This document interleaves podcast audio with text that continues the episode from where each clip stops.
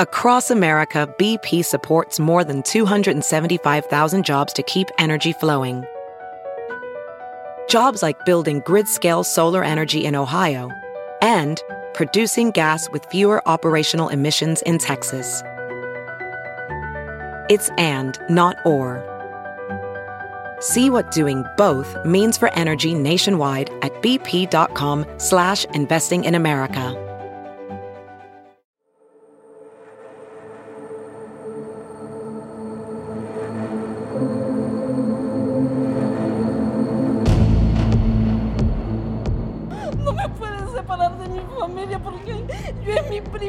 Que salgo de mi país. Y no me lo pueden hacer porque ya hemos pasado muchas cosas horribles. Este camino es una pesadilla, este camino es... Nuevas alegaciones de policías del estado de Texas empujando a mujeres y niños al Río Grande.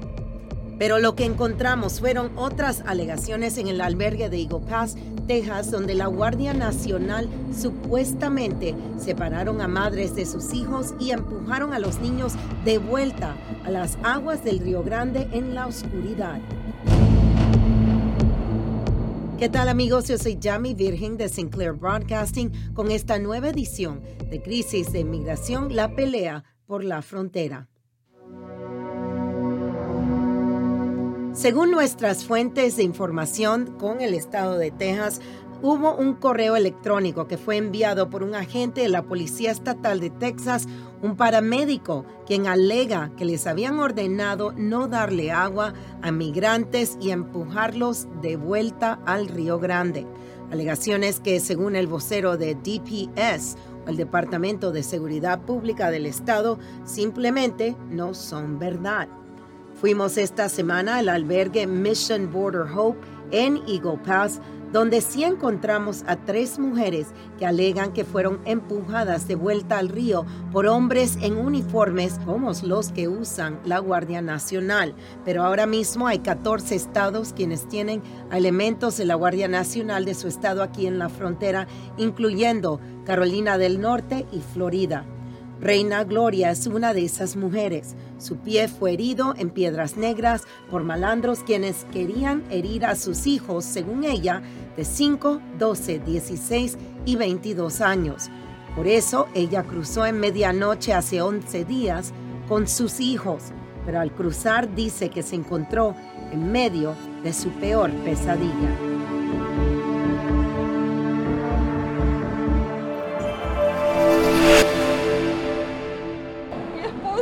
Cuatro hijos. Y pues yo llegué bien mal, tenía solamente una semana de operada de mi pie. Y pues tuve que hacerlo. Era que yo, que yo soy una madre que amo mucho a mis hijos y quiero salvar la vida de mis hijos. Y de esa manera me vine.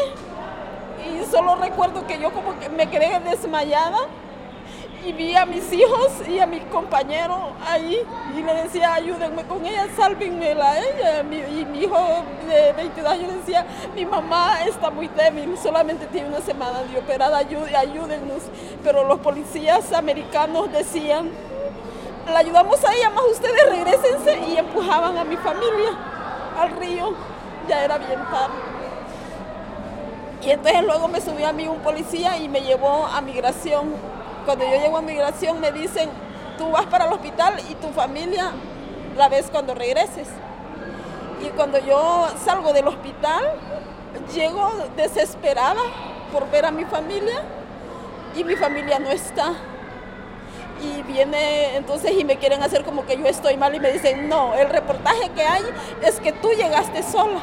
Y le digo, pero ¿cómo tú crees que yo voy a llegar sola? Fue mi familia la que me trajo. Porque en este camino hay, hay compañerismo, hay compañeros que sí son buena onda, pero hay otros compañeros que te ven que te estás muriendo, que te estás ahogando y te hacen por un lado. Entonces le digo, yo no pude llegar, veme cómo yo estoy. Y pues hasta el sol de hoy, no me había, hasta el sol de ayer no me habían dado respuesta de mi familia. Pero gracias a Dios, o sea, yo me llegué a Estados Unidos incomunicada, no tenía número de teléfono, el, único que tenía de México me tiraba buzón, se lo asaltaron y le robaron a mi familia. Y entonces La, mi única comunicación fue la de Honduras. Conseguí el número de Honduras porque también no lo tenía, era nuevo el número de mi hermana. Y ya me comunico con ella y me dice que mis hijos están desesperados, llorando, no saben nada de mí. Pero gracias a Dios ya anoche ya pude contactar a mis hijos. Y sí, en un albergue de Piedras Negras con mucho miedo. ¿Cuántos años tienen? 22, 16, 12 y 5 añitos. Pero ya yo bendigo, bendigo a papá Dios, porque yo estuve viviendo una desesperación horrible, no saber de mi familia, saber que Piedras Negras es muy peligroso. En Piedras Negras si tú no tienes dinero, solo la misericordia de papá Dios te puede salvar, porque allá hasta los policías te extorsionan, te piden dinero, te quitan tus teléfonos, te los te buscan a ver si tú tienes familia acá y al ver que no tienen, hay familia, hay gente que la matan. Pero yo bendigo a papá Dios porque mi familia está bien. De nuevo, cuando todo esto te pasó, ¿Quiénes eran? ¿Eran los del uniforme verde o el uniforme color crema? Eh, como yo ya no podía más, sí eran de color verde, eran los que se encargan de llevarme a mí a migración. Ok, pero los que empujaron a tu familia de vuelta... Eran los mismos. ¿Y los del color verde? o sea, los policías, porque decía policía y le decía, tú no puedes entrar acá porque estás violando la ley o sea, estás mal. Y pues mi familia viéndome como yo estaba le decía, no, por favor, pero no me... Y yo cuando yo vi lo duros que eran ellos, le dije, pero no me pueden hacer eso. No me pueden separar de mi familia porque yo es mi primer vez que salgo de mi país no me lo pueden hacer porque ya habíamos pasado muchas cosas horribles. Este camino es una pesadilla, este camino es algo como que solamente yo solo veo a mis hijos y digo yo, por mis hijos, papá Dios, dame fuerza. Y por ellos es que yo tengo esto de verdad, de, que le digo, yo voy a comer bien yo me voy a tomar mis pastillas y yo voy a estar bien porque mis hijos están muy pequeños y aún mi hijo de 22 años a veces me dice, mamá, yo le digo, sí, mi amor, pero tú puedes, tú eres más joven. Cuando yo tenía tu edad, yo le di, la, yo le daba la fortaleza a mi madre y tú también puedes, mi amor. Y pues mi hijo es el que le ha tocado. Oye, bien que yo en México estuve casi una semana en un hospital que yo nadie sabía nada de mí y ahora que llegué a Estados Unidos y me traten de esa manera fue es algo como que yo le digo papá Dios ¿dónde tú estás? No, Dios no deja. Yo le digo papito Dios, no, mira Dios no deja a nadie, por eso yo llegué aquí hoy. Yo he ayudado a otra familia que tiraron a su hijo de vuelta a México. Yo te voy a tratar de ayudar, ¿ok? Muchísimas Yo sé, ¿ok? Dios no se olvida de nadie. Yo ahí tengo su palabra y yo me aferro, yo le digo, ¿tú me amas? Yo Dios, te ama, no dejes a Dios. No, nunca Por alguna razón llegué aquí hoy, ¿ok? Yo te voy a tratar de ayudar. Muchísimas gracias. ¿Ok? Muchísimas gracias. No, no me des gracias. No me des gracias. Todos somos cristianos, ¿ok? bendito Dios. Después del albergue visitamos el área del río al lado de la granja que se llama Heavenly Farms. Ahí encontramos a un joven venezolano de 16 años intentando cruzar. Esta área es una donde los dueños de esa granja y el Estado están peleando por las cercas que han ahora puesto ahí para que los inmigrantes no puedan entrar a los Estados Unidos. Los agentes del Estado de DPS le habían dicho al joven que no podía entrar por donde mujeres y niños o grupos familiares estaban entrando a pesar de que él es un menor de edad. El joven no sabía por dónde ir, ya que le dijeron que fuera dentro del río a buscar otra área. Él se hirió el tobillo y tuvo que recibir ayuda médica, pero no fue procesado por la patrulla fronteriza, así que eso causó que estuviera en el país ilegalmente, dejándolo en limbo hasta que un abogado ofreció su ayuda. Hablamos con su hermano Marlon en Chicago, quien estaba de nervios esperando que el joven cruzara.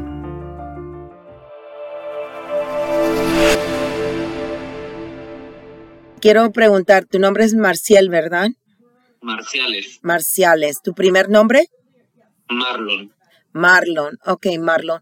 Um, explícame Cuando tu hermano te estaba llamando de la frontera del río, ¿qué estaba pasando por tu mente? No, pues tenía mucho miedo, estaba aterrorizado porque yo, yo también cono- conocí esa frontera y eso es muy peligroso.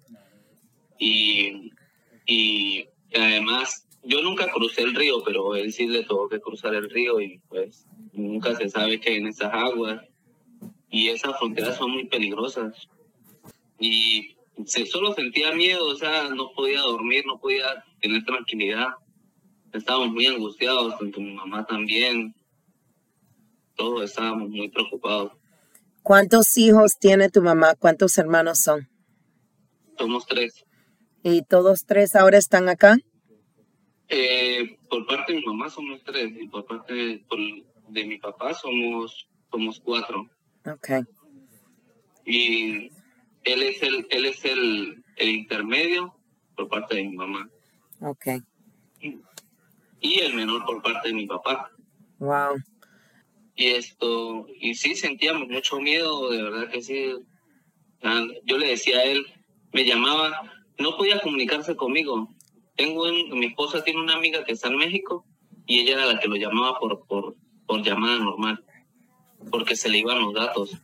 Me decía, estoy perdiendo señal, no puedo comunicarme, y ella lo llamaba y me decía, no, que no sabe qué hacer, si seguir o regresarse y, y no sabíamos qué hacer, que, que no sabríamos, yo estaba totalmente bloqueado, no sabía qué decirle, si regresarse, que se regresara o que siguiera. Y, y me llamaba llorando, eso fue horrible, ese momento fue horrible. ¿Cuándo, horrible. ¿Cuándo te llamó llorando? ¿El martes?